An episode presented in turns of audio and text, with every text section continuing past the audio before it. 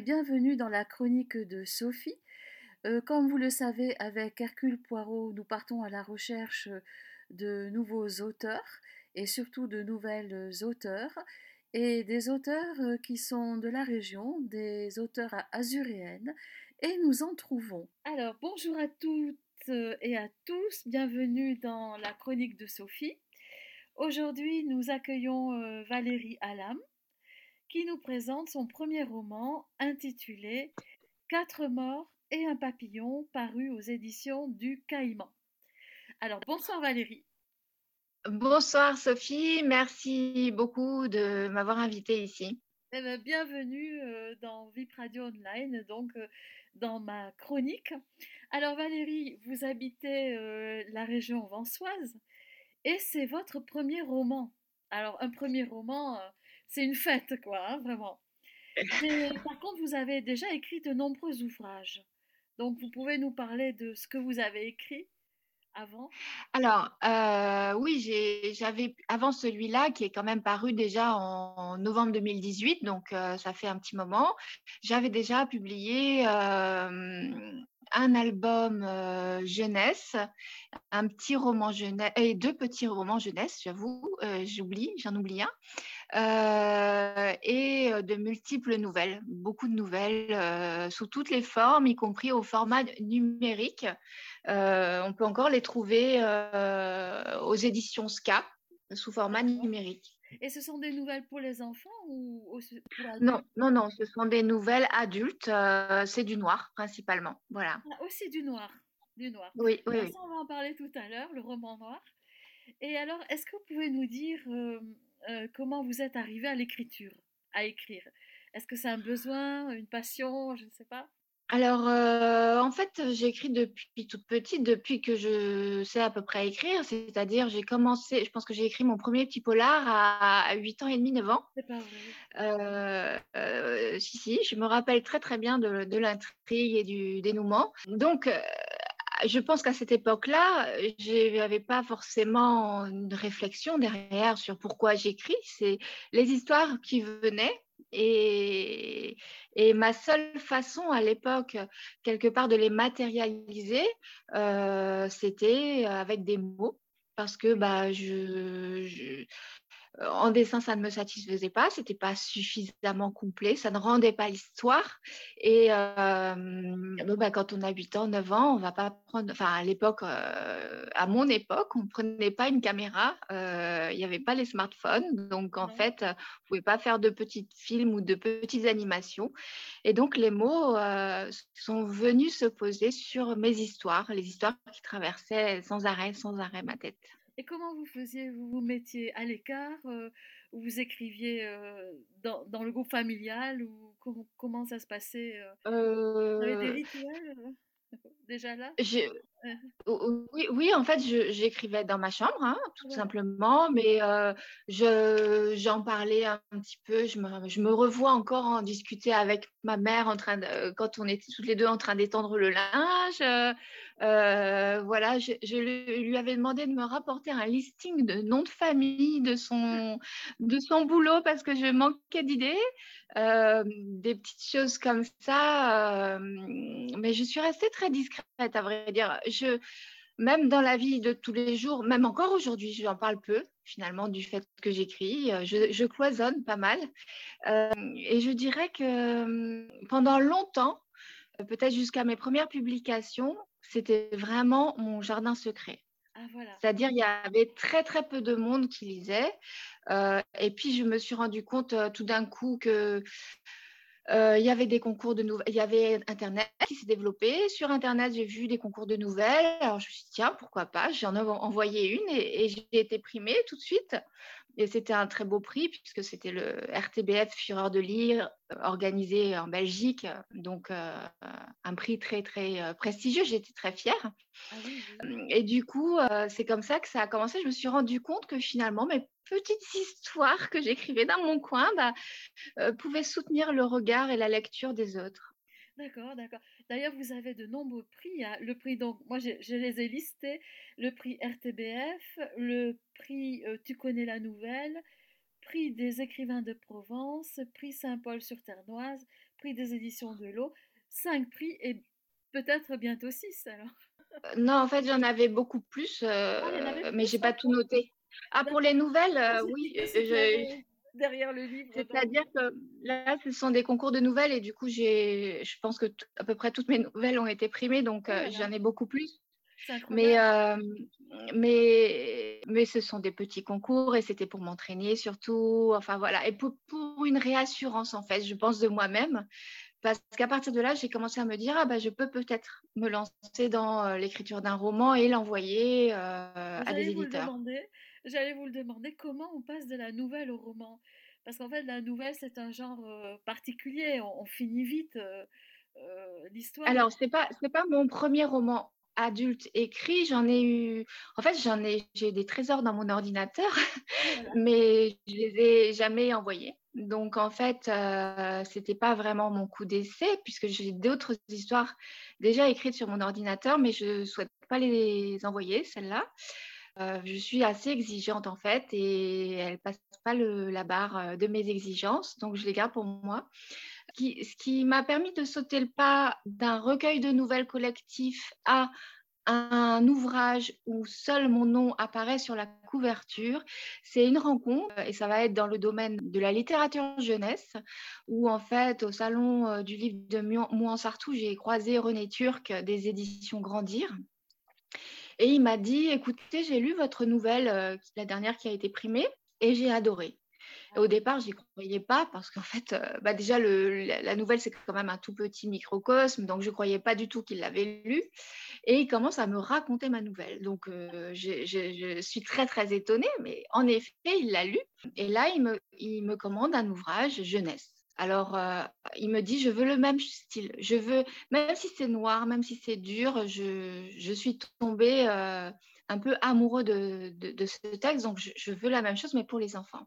Alors, il pensait à l'époque lancer une collection de romans. Donc, j'ai écrit un petit roman jeunesse. Et je le recontacte et euh, bah, à l'époque, finalement, la crise était passée par là et la nouvelle collection ne voit pas le jour. Donc, je me retrouve avec ce texte qui était un petit peu particulier parce que selon sa demande, il était quand même noir pour, les enfants. Donc, je me suis dit, je vais jamais le caser, ce texte, j'ai travaillé pour rien. Et euh, finalement, il me dit, par contre, René Turc, par contre, vous savez qu'un an après, je repense toujours à votre nouvelle. Donc, est-ce que vous pourriez l'adapter pour les enfants? Et j'ai adapté en très peu de temps, j'ai adapté cette nouvelle pour les enfants. En est sorti mon album Soda d'Imar, donc qui est paru aux éditions Grandir. Et entre-temps, en parallèle, j'ai envoyé euh, mon petit roman que j'avais écrit pour lui aux éditions du Caïman qui a été accepté. Et donc, en fait, euh, bah, j'ai eu deux, deux, parutions à, peu, à quelques mois d'intervalle. Euh, voilà. C'est formidable. Quel beau travail. Et, et, et, du coup, et du coup, en fait, c'est ça qui m'a fait rentrer vraiment dans, dans la publication euh, d'ouvrages à moi, à la différence euh, des recueils de nouvelles collectifs. Voilà. Oui, oui, oui. Vous m'avez dit euh, quand on s'était vu que, en fait, les histoires se font dans votre tête. Quand Mhm. vous roulez ou quoi, vous m'aviez dit, ça- je les, je les passe dans ma tête et ensuite vous les mettez par écrit. C'est- comme ça que ça se passe le processus d'écriture? Alors, le mien, en tout cas, puisque je pense qu'il y a autant de processus d'écriture Ah qu'il y a d'auteurs, mais le mien, en tout cas, c'est ça. C'est-à-dire que quand je passe au tableau, au clavier, pardon, pas au tableau, j'ai un défaut professionnel, euh, au clavier, je dirais que le travail est fait à 90%. Pour moi, l'écriture, c'est vraiment 90% dans ma tête. Oh là là. Et, et, et c'est euh, c'est énorme du coup parce que ça veut dire qu'il me faut énormément de temps disponible dans ma tête. Je le dis bien fort pour que mes enfants entendent. Et, et en fait, c'est- énorme, mais ça a un avantage, c'est que euh, je peux écrire tout le temps. Bah oui, c'est vrai. Il suffit que je puisse rêver un petit peu et mes, les images reviennent. c'est c'est formidable en fait. hein. C'est incroyable. Je vais passer une petite chanson. Vous m'avez euh, envoyé un titre, Enjoy the Ride de Morshiba. Euh, donc je vais la passer pour un petit moment euh, de, de pause.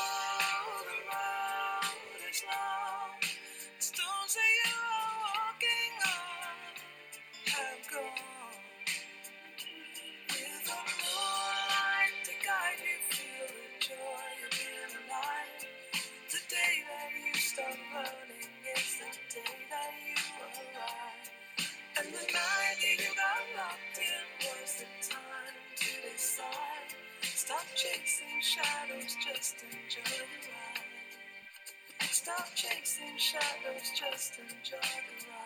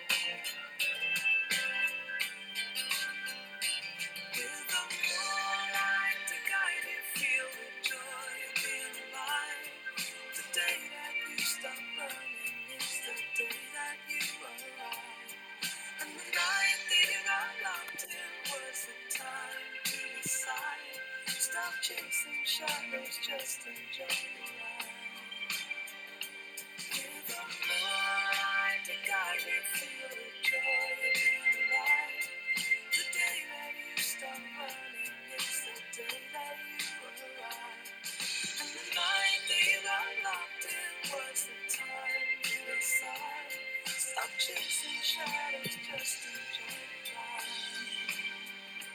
Stop chasing shadows, just enjoy the ride. Stop chasing shadows, just enjoy the ride. Stop chasing shadows, just enjoy the ride. Stop chasing shadows, just enjoy the Euh, Morshiba, en- Enjoy the Ride. Alors, c'est vous qui avez euh, choisi cette chanson, euh, Valérie? Alors, euh, bon, c'est une chanson qui, qui date un petit peu, mais c'est vrai que je l'aime bien. Et puis, euh, c'est un petit peu ce que je me suis dit quand euh, Quatre morts et, et un papillon est sorti. Je me suis dit, enjoy the ride. Profite voilà, de, de tout ce qui t'arrive, parce que ça, ça a été un grand moment pour moi. Donc, voilà, ça symbolise un petit peu ça. En tout cas, ça peut aussi s'appliquer au lecteur parce que moi, j'ai vraiment enjoy the ride avec votre, votre livre. C'est-à-dire que ça a été vraiment un moment très, très plaisant. C'était vraiment un, un grand divertissement, du plaisir, vraiment du plaisir. Je voulais un petit peu parler du roman noir. Pour les auditeurs auditrices, il s'agit donc d'un premier couverture avec un cadre noir un petit bandeau jaune sur lequel il est écrit roman noir, donc on sait d'emblée que c'est un roman noir, c'est écrit. Et ensuite, il y a votre euh, nom en blanc et le titre Quatre morts et un papillon, et une très jolie photo d'une dame allongée avec des cheveux où il y a de nombreux papillons dessus. Parlez-nous un petit peu du roman noir. Comment vous définissez cette catégorie, en tout cas pour vous? Alors, le roman noir euh, est une catégorie sans lettres. Il a un petit peu les codes du polar, dans le sens où il y a du suspense et il peut y avoir euh, voilà, des meurtres ou des choses comme ça.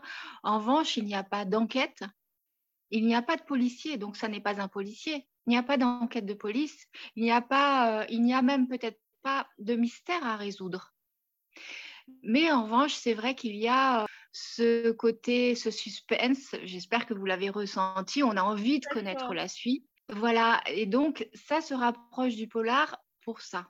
En revanche, c'est une catégorie euh, un petit peu floue parce que je dirais que Dostoïevski écrivait du, noir, du roman noir aussi. Euh, et pourtant, en fait, on le catalogue plutôt dans la littérature blanche, donc euh, le grand classique, etc. Mais pour moi, c'est de la littérature noire.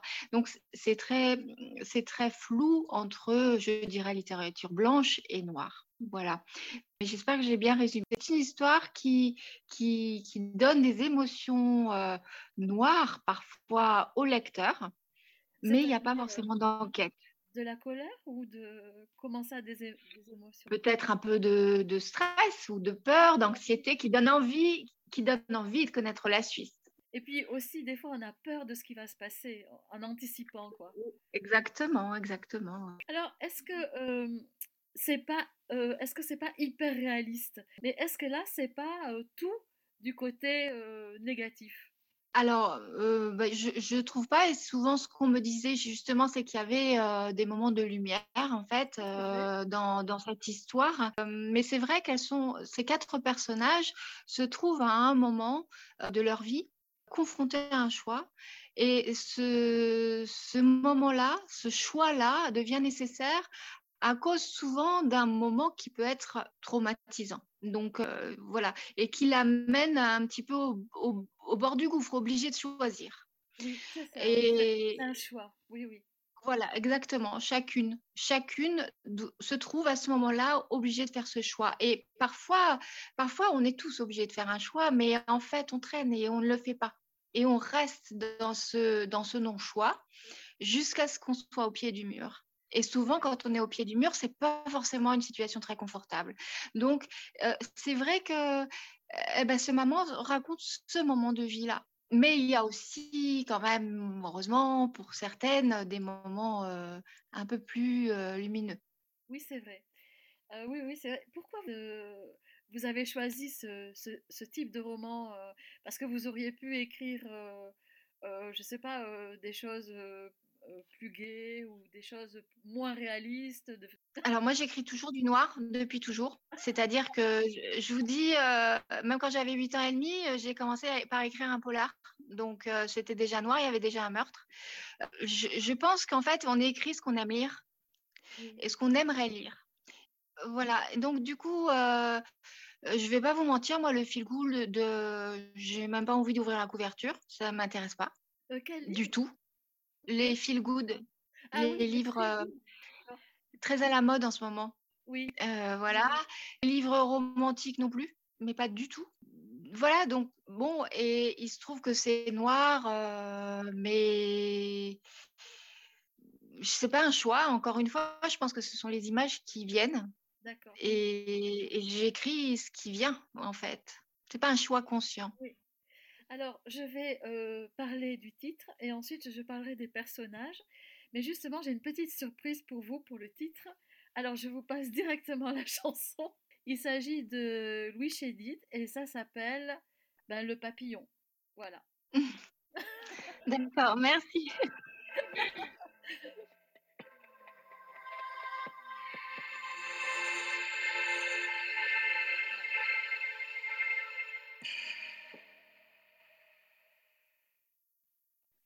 La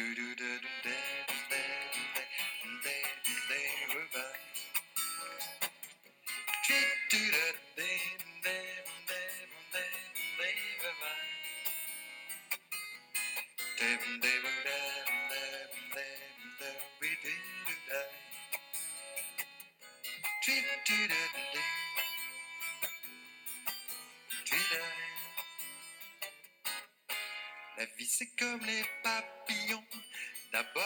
chenille dans son cocon, et puis un beau jour sortir du coton. Se retrouver en plein soleil baillé en déployant ses ailes. Et s'envoler. Oh, comme les papillons, petits tours et puis partir. Hey, yeah, papillon, jamais revenir. Papillon du jour, toujours, toujours, toujours, toujours l'amour. Toujours l'amour, toujours l'amour, toujours Papillon du soir, toujours, toujours, toujours, toujours mon choix. Toujours mon choix, toujours mon choix, toujours. Papillon du jour, toujours, toujours, toujours, toujours l'amour. Toujours l'amour, toujours l'amour, toujours Papillon du soir, mouchoir. Les hommes, tout comme les papillons d'abord, pleuraient dans les jupons. Et puis un jour quittaient la maison. Puis nous de balcon jardin, planer de bonheur en chagrin.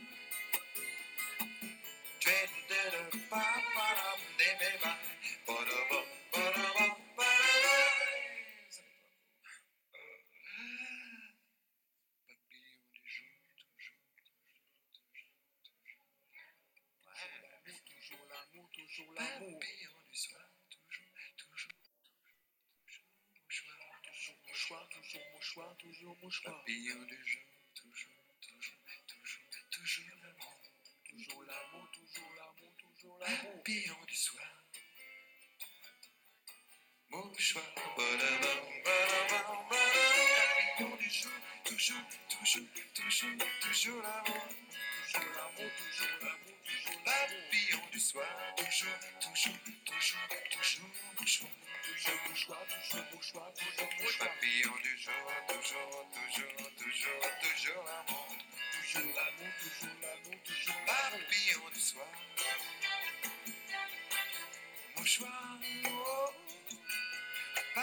Papillon du soir.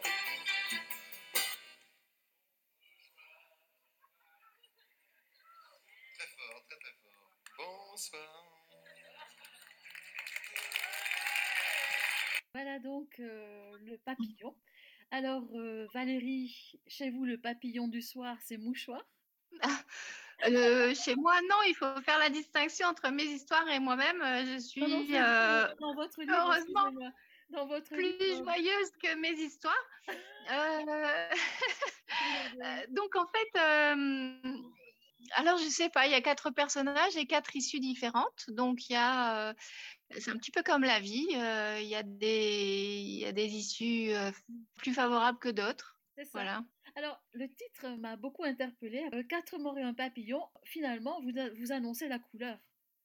Euh, vous annoncez un petit peu la couleur dans le livre, dans le titre, puisque, en fait, on compte les morts et puis on se dit, bon, euh, quand vient le quatrième, etc. Mais vous annoncez déjà le score dans le, dans le livre. Oui. Et puis, il y a cette, euh, cette créature légère du papillon qui contraste, euh, alors on est presque dans l'oxymore hein, dans le titre, qui contraste avec les morts, ce papillon tout léger, euh, cette créature est plutôt gaie. Elle contraste un peu, non? Dans votre titre? Vous l'avez voulu comme ça? Alors euh, oui, et j'aimais bien aussi la poésie qui s'en dégageait. Et je reviens encore à mon histoire euh, de choix. Euh, le papillon, c'est quand même un symbole de transformation, de métamorphose. Et, et elle se trouve face à, cette métamorphose d'elle-même à chaque fois. Donc c'est un petit peu un clin d'œil à ça. Vous savez, excusez-moi de vous interrompre, quand vous dites métamorphose, euh, quand j'ai lu- le titre et j'ai pensé gaieté, j'ai lu le roman et j'ai eu un, un flash. Vous savez, la, la- l'affiche euh, du film Le silence des agneaux, je sais pas si vous oui, c'est vrai. connaissez, elle a Oui, un oui, oui. papillon, elle a un papillon sur la bouche et euh, c'est un sphinx à tête de mort euh, qui couvre son visage. Et après avoir lu le livre, j'ai plutôt pensé à ce type de papillon. Après, le, le, papillon a, a, aussi un autre rôle dans l'histoire, mais là, je ne veux pas trop en parler parce que ça serait dire trop. Métamorphose aussi du papillon. Et, et même dans, dans l'histoire, en fait, ce papillon-là, euh, dans cette histoire-là, euh, il a un rôle, il existe, il est présent dans l'histoire, et aussi à un moment quelque part de métamorphose, en fait. Oui. De, de changement, de voilà je trouve le titre vraiment magnifique par rapport à l'histoire ou l'histoire par rapport au titre. Mais en fait, c'est, ça se complète énormément. Quoi. Ça devient un. Euh, maintenant, parlons un petit peu des personnages. Il y a, euh, ben, vous allez me dire, euh, les, les différentes dames, voilà, pour les présenter. Alors, il y a quatre personnages principaux féminins, puisqu'en fait, bah, cette histoire, c'est l'histoire de quatre femmes qui ne se connaissent pas, qui ne, qui ne se ressemblent pas, qui ne vivent pas du tout dans le même univers. Et euh, leur trajectoire va se croiser. Et ensemble, en fait, euh, elles feront peut-être un petit bout de chemin, mais de cette de, cette rencontre, euh, cette rencontre aura un impact sur euh, l'existence de chacune. Voilà, donc ces quatre femmes, ce sont euh, Magali qui, qui a subi un viol et qui, en fait, ça fait des années qu'elle fait, fait, des fécondations in vitro pour avoir un enfant. Et de ce viol, elle découvre qu'elle est enceinte et décide de garder cet enfant. Il y a Lugna, Lugna qui en fait est droguée et se prostitue euh, à l'occasion pour euh, se payer sa dose. Et elle va euh, justement un petit peu, pour avoir un petit peu d'argent justement pour cette, cette addiction, elle va servir de mule dans un trafic de drogue. Il y a Johanna qui euh, s'est faite fait agresser elle aussi, mais qui, euh, c'était pas un viol, elle en garde une trace physique indélébile sur son visage, un sourire, euh, ce qu'on appelle, c'est vrai, hein, ça, existe, le sourire éternel, donc un sourire gravé au couteau sur ses joues. Et Chloé, une, une maman de deux enfants, qui, qui a des problèmes conjugaux, euh, son mari là-bas. Et euh, elle décide de prendre ses clics et ses claques et ses enfants sous le bras et de s'en aller. Ce sont des femmes euh, assez fortes. Je ne sais pas. Je, pense que en fait, ce sont des femmes comme tout le monde qui se découvrent leurs propres ressources au moment où elles en ont besoin. Et je suis profondément convaincue que nous, nous sommes tous comme ça. Nous ne connaissons pas le dixième de, des ressources que nous sommes capables de mobiliser en cas de besoin. Est-ce que euh, vous, vous dénoncez la violence des hommes spécifiquement ou, ou pas vraiment Non, euh, je dirais pas vraiment. Je, je, je dénonce peut-être plus un, la violence de la société. Oui. Parce que finalement, en fait, et, j'espère, j'espère avoir réussi à ça, il n'y a pas de méchants, enfin, il y a très peu de méchants, c'est-à-dire que même le violeur, euh, on découvre que c'est un papa, que c'est un être humain.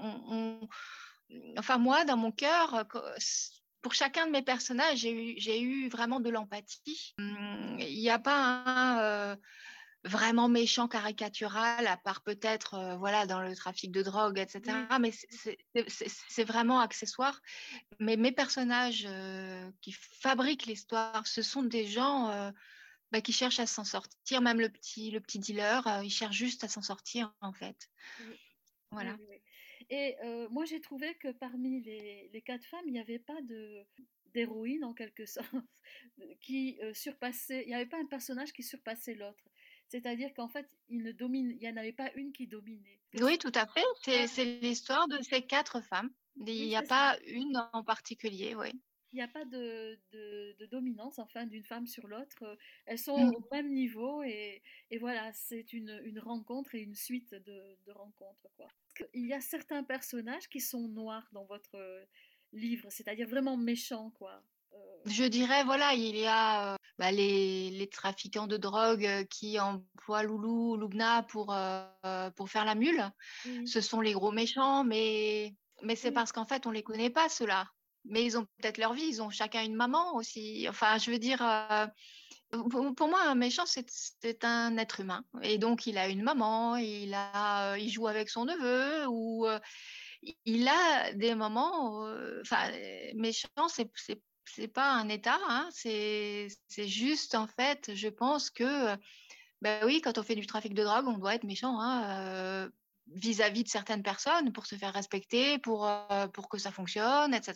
C'est un petit peu l'emploi qui, qui, fait ça. Mais et c'est vrai de tous mes personnages. J'ai pas vraiment et je, je, je, le pense, hein, chaque personne euh, a un mauvais côté, mais même mes personnages féminins, hein, elles ne sont pas toutes innocentes. elles, ont, euh, elles ont leur côté sombre. Voilà. Oui, oui. Vous ne pensez pas que la, la méchanceté peut être innée, qu'en en fait, euh, on la cache mais que en fait ça peut être... parce que là c'est un peu de circonstances que vous dites comme méchanceté ou comme noirceur mais Pensez-vous que ça oui, je, ne pense pas qu'on naisse méchant. Je pense que peut-être on le devient.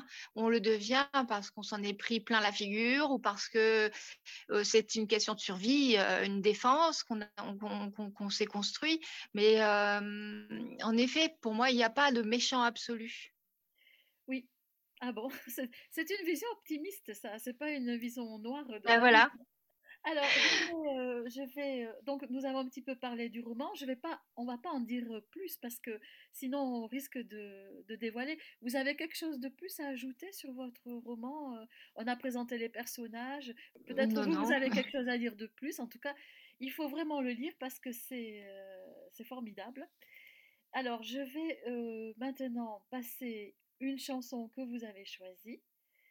Ça s'appelle Catch and Release de Matt Simon. Vous m'avez dit j'adore cette chanson. Alors je vous la passe. Et ensuite, nous allons un petit peu parler de votre écriture et on se fera un plaisir d'écouter un passage du livre.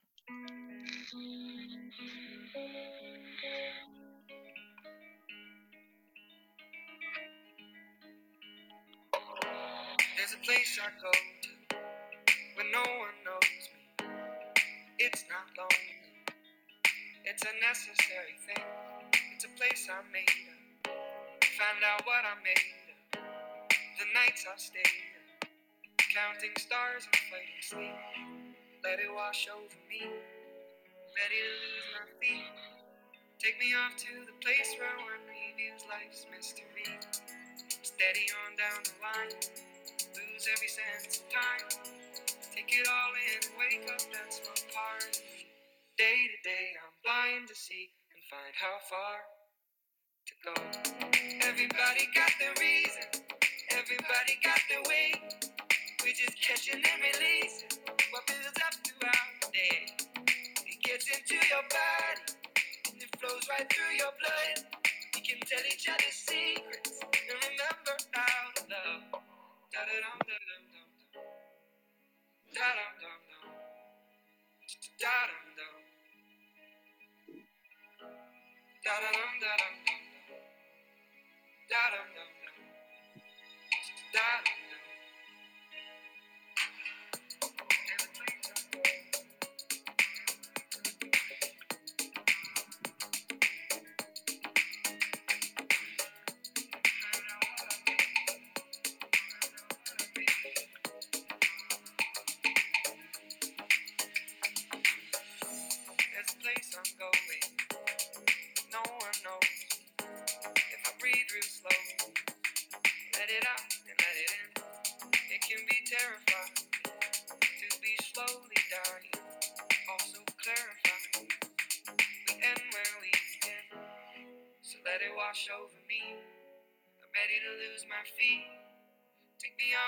place where one reveals life's mystery. Steady on down the line, lose every sense of time. Take it all in wake up, that's my part of me.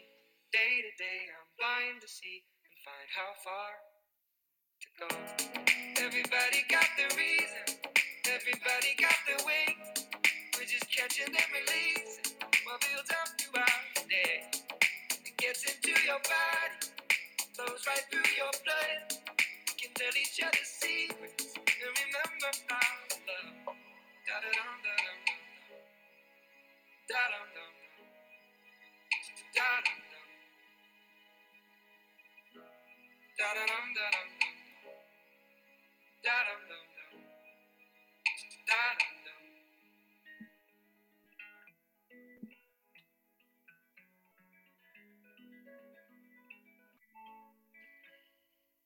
Voilà, une très belle chanson, donc euh, Valérie. Euh, vous l'aimez beaucoup, vous m'avez dit? Oui, c'est un peu ma chanson refuge. Elle est douce, elle est, elle est très tranquille. Oui. Vous Mm. l'écoutez euh, quand vous voulez. euh? Oui, souvent. Enfin, oui.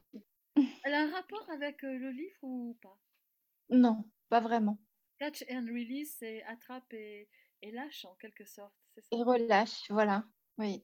Des fois, il faut lâcher vraiment, quoi. C'est vrai. Oui, c'est ça. Alors, euh, parlons un petit peu de votre écriture. Euh, moi, j'ai été vraiment agréablement surprise euh, parce que vous faites de, de- de belles images, mais ce ne sont, ce ne sont pas des, des métaphores clichés, ce sont des choses renouvelées. Donc ça, c'est c'est quelque chose qui est... On, on s'attend à... Il y a des métaphores, des images, mais elles sont pas euh, clichés, quoi. Voilà, c'est nouveau. Mhm. Et il y a une deuxième chose que je voudrais dire, c'est que euh, vous avez beaucoup de psychologie, mais vous avez... Alors, vous me dites si j'ai raison ou tort, hein, mais vous avez une façon de traiter, euh, de décrire les sensations ou les sentiments euh, comme avec un trait de pinceau, comme ça. Clac, clac. Quoi, il y en a deux là. mais vous avez l'art de la concision, en quelque sorte, euh, dans la psychologie. Est-ce que vous, euh, vous le voyez comme ça aussi? Oui, c'est vrai. Alors, euh, je dirais que hum, c'est aussi ma façon d'écrire et c'est aussi à cause du temps imparti pour écrire. Parce que ben, ma vie fait que j'ai des enfants, j'ai un travail et, malheureusement, je n'ai pas le temps de me mettre à l'écriture aussi longtemps euh, que je le voudrais. Et, et du coup, c'est vrai que ça donne euh, quelque chose de, un résultat très concis, mais qui me va bien parce que quelque part, ça n'alourdit pas non plus l'histoire. Et euh, je dirais l'essentiel est dit. Et parfois, justement, quand il s'agit des émotions, nos émotions sont elles-mêmes tellement fugaces que le temps de les écrire, euh, c'est trop. Donc, en fait, en effet, euh, juste un petit peu, ça suffit. En fait, euh, je, j'ai aussi une grande estime de mes lecteurs. Et donc, en fait, je, donc, en fait, je ne, je n'explique pas. Parce que je pense que mon lecteur, en fait, je l'ai mené jusque-là pour le mettre en capacité de comprendre par lui-même. Oui. Ça n'est pas à moi d'expliquer. Je le mène à comprendre par lui-même. oui. En plus, ces, ces traits de pinceau là, euh, donc euh, efficaces hein, euh, pour, pour, pour les descriptions, ça, ça marque le lecteur. Je veux dire, après, on a cette, ce trait comme ça dans la tête et ça ne s'efface pas si vite. Oui, et c'est justement au contraire de le noyer, en oui, fait, de le noyer trop, eh ben, il n'en reste que cette impression-là, et ça suffit. Oui, ça suffit pour que le lecteur soit exactement à l'endroit, parce qu'en fait, c'est un jeu du chat et la souris, hein, l'écriture. hein. En fait, euh, nous, notre travail d'écriture, tout notre travail, c'est de prendre par la main euh, le lecteur et, de l'emmener pour qu'il découvre avec ses yeux ce que nous, on a dans la tête. Et, mais c'est lui qui doit comprendre, c'est lui qui doit faire le travail. Nous, en fait, on doit juste le prendre par la main. Après, j'avoue que euh, il y a d'autres choses dans la- les lectures. Je trouve que l'écriture, c'est aussi par moment un hold-up émotionnel du lecteur. C'est que euh, à un moment donné, euh, on le cueille parce qu'on sait qu'il est mûr à ce moment-là. Parce ah, qu'on c'est on intéressant. l'a mené, on l'a mené là, et pouf, c'est là qu'il est le plus vulnérable. Alors, Voilà. est-ce que vous, vous travaillez beaucoup votre écriture? Bah alors, vous avez dit, euh, j'ai des, des choses à faire, je suis occupée, donc je, je suis concise. Mais est-ce que vous, quand vous avez écrit, est-ce que vous la retravaillez? Énormément, énormément, énormément, Ah, énormément, énormément. Et c'est peut-être euh, parce que je suis toujours pleine de doutes, euh, et donc en fait, jusqu'à la moindre virgule. Et ça prend beaucoup de temps, euh, bah oui. le travail. Alors, vous voulez bien nous lire un, un passage? Elle plane Loulou, les bras serrés autour de Samy. À l'arrière de sa bécane, la réalité reste floue. Elle décolle de l'asphalte, dessine des loopings dans les virages et atterrit seulement quand Samy éteint le moteur devant l'entrée d'un club privé. Ils ont traversé tout Paris pour arriver là. L'esprit de Lumna erre à travers la buée laissée par les paroles de Samy. Si tu fais ce qu'il demande, t'auras plus à t'en faire. La mobilette est arrêtée depuis un moment maintenant, mais Loulou ne dessert pas son étreinte. Elle n'a pas peur pourtant, pas vraiment. Elle aime cet instant. Pose sa tête alourdie par le casque contre l'épaule de Samy et laisse ses pensées se balancer le long du lien tricoté entre eux à coups d'aiguilles jetables. Elle n'a pas vraiment peur, mais il la rassure quand même. C'est juste quelques livraisons de temps en temps, rien d'autre. Elle n'a qu'à fermer les yeux pour l'entendre. Ne t'inquiète pas, Loulou, je reste avec toi. L'instant s'enfuit. Samy cadenasse l'antivol, il parle vite, essaye d'expliquer. Je lui ai dit que t'étais réglo. Il a confiance en moi. Même si t'es accro, ça posera pas de problème. Lumna se tait. Elle ne peut pas effacer les traces de piqûres sur ses bras et sait que le mec en question n'est sûrement pas du genre à avoir confiance, ni en elle, ni en Samy. Mais non, Loulou n'a pas peur, c'est plutôt une sorte de vertige, se sentir forte de n'avoir rien à perdre. Voilà pour le premier passage. Alors, euh, il y a une superbe métaphore, euh, le lien tricoté entre eux à coups d'aiguilles jetables. Ah, ça, c'est Oui. formidable. hein. Oui. Oui, j'ai choisi un deuxième passage. Après, euh, Sophie, euh, vous m'arrêtez hein, si c'est trop, je ne me rends pas compte. Non, non, allez-y, allez-y. C'était pourtant bien ce moment-là où chacun faisait semblant d'y croire. La détonation a tout gâché. Le bruit énorme d'un coup de feu qui a déchiré le coton dans les oreilles de Lumna et vibre n'en finit plus de résonner. Omar a crié quelque chose qu'elle n'a pas compris. Ce monde est trop loin d'elle dé- désormais et s'éloigne encore. Elle se rappelle l'aiguille qui s'enfonce dans le bleu de sa veine, mais le flash ne vient pas, juste la douleur terrible et le sang partout. Tellement de sang, Omar s'est retourné, s'est jeté sur elle. Il crie à nouveau, mais c'est comme si aucun son ne sortait de sa bouche. C'est alors seulement que Loulou réalise qu'il y a eu un autre tir, et un autre encore. Deux, trois, quatre déflagrations. Elle perd le compte. Lumna est par terre, dans les bras d'Omar, ou bien c'est Omar qui est dans les siens. Difficile de savoir dans cette mare de sang, parce qu'ils sont tombés dedans, à la renverse. Bravo. Alors, euh, euh, juste une remarque. euh, Il y a quatre déflagrations, il y a quatre morts, il y a quatre femmes. Euh, vous avez quelque chose avec, avec le chiffre Et j'ai quatre enfants. J'ai j'ai quatre enfants aussi, peut-être. Oh, C'est incroyable, le 4. Non, rien de spécial avec le chiffre 4 Non, non, non, non. Et là, je pense que c'est de toute façon, elle ne serait pas en mesure de compter vraiment. Donc, euh, c'est flou, en fait, euh, pour elle à ce moment-là. Alors, on va faire une petite pause en chanson. euh, puis après, nous allons un petit peu parler de vos projets et des autres livres. Euh, alors, je vous propose d'écouter une chanson, La Grenade, et c'est de Clara Luciani.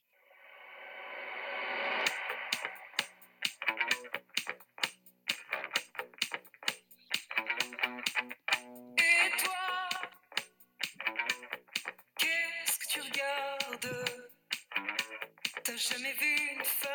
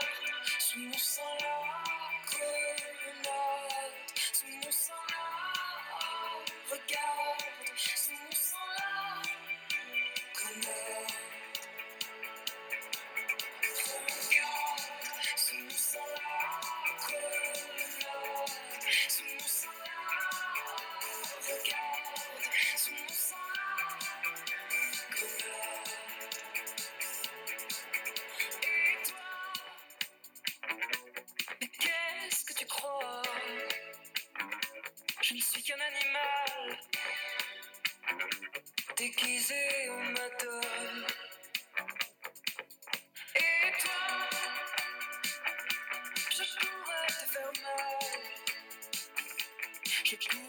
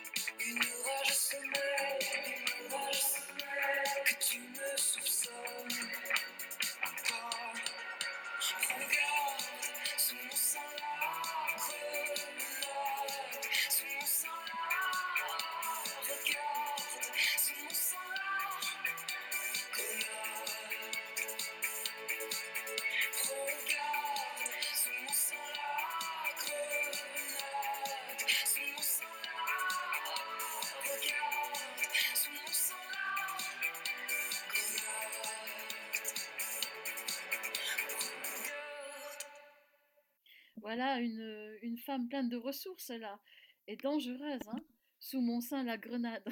Euh, Valérie, euh, le premier roman, mais certainement euh, il va y en avoir un deuxième. Alors on va un petit peu parler de vos projets. Alors oui, ben, mon prochain roman sort euh, le 5 mai, donc euh, ben, je... Pas longtemps. Voilà, je suis dans la toute dernière, euh, dernière, dernière, dernière, vraiment dernière relecture. Je dis ça parce qu'à chaque fois, j'en grappille une autre, mais auprès de mon éditeur qui va devenir fou. Et, et beaucoup de stress, un petit peu le trouillomètre euh, qui s'emballe euh, parce que ça s'approche. Voilà. Vous n'avez pas, vous ne divulguez pas encore le titre? Si, si, le titre est déjà euh, public, euh, c'est Envole-moi. Ah, Alors, je l'ai écrit avec ce titre en tête en me disant, bon, j'aurais jamais l'autorisation d'utiliser ce, ce titre, euh, etc. Et il se trouve que Monsieur Jean-Jacques Goldman, en personne, a donné l'autorisation pour que je, l'utilise. Donc, il m'a prêté son titre. Et la seule chose qu'il a demandé en échange, euh, c'est un exemplaire dédicacé. Donc, c'est vraiment, euh, je le remercie. Et alors, euh, où peut-on se procurer vos ouvrages? En librairie, euh, n'importe où en fait, hein, euh, ou en ligne, ou sur le site de mon éditeur. euh, les voilà, il du est. Caïman, donc on, Voilà, voilà. Les éditions du, du Caïman, une, une, une très bonne maison d'édition, une, pe- une petite maison d'édition qui monte, qui monte, qui monte. Ah oui, en tout cas, avec des auteurs pareils comme vous, c'est sûr que ça va monter. C'est tellement magnifique comme écriture que voilà, il faut, il faut vraiment, euh, euh, auditeur, auditrice, que vous lisiez ce livre parce que il est extrêmement bien écrit. C'est très rare. Est-ce que vous avez quelque chose d'autre à ajouter, Valérie?